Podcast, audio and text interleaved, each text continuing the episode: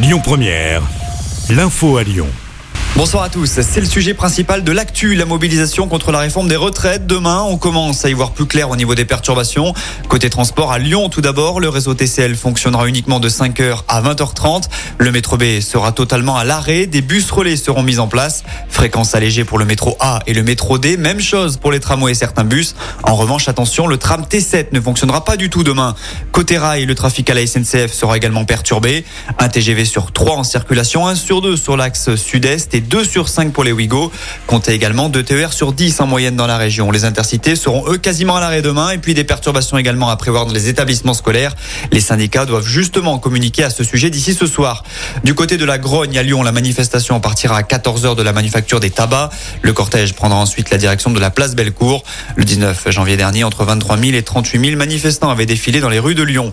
Rappelons que le projet de loi sur cette réforme des retraites est examiné à partir d'aujourd'hui en commission à l'Assemblée nationale. 7000 amendements ont été déposés. Le report de l'âge de départ à la retraite à 64 ans n'est plus négociable, c'est ce qu'a martelé hier Elisabeth Borne, la première ministre.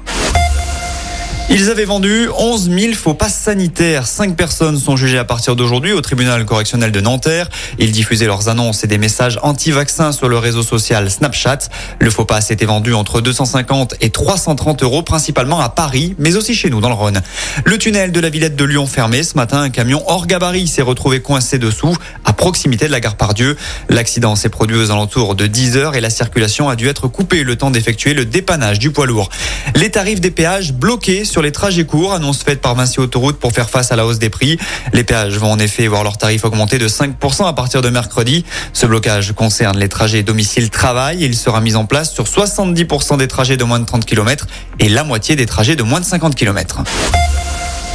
On passe au sport et malheureusement ça casse pour l'équipe de France de hand. Pas de septième titre mondial pour les Bleus. Les Français ont été battus en finale hier soir contre le Danemark, défaite 34 à 29. En foot, l'OL lance enfin son année et premier succès en 2023 pour les Gones en Ligue 1. Les Lyonnais ont dominé Ajaccio 2-0 hier en Corse. Le Penant et la Casette sont les buteurs lyonnais. Au classement, l'OL reste à la neuvième place. L'OL qui rejouera après-demain soir en championnat. Ce sera face à Brest au Groupama Stadium. Et puis enfin en basket, coup d'arrêt pour l'Asvel après trois victoires d'affilée, toutes compétitions confondues. Les Villeurbanais se sont inclinés en championnat. Défaite 72-63 face à Monaco à l'Astroval. Écoutez votre radio Lyon Première en direct sur l'application Lyon Première, lyonpremière.fr et bien sûr à Lyon sur 90.2 FM et en DAB+. Lyon Première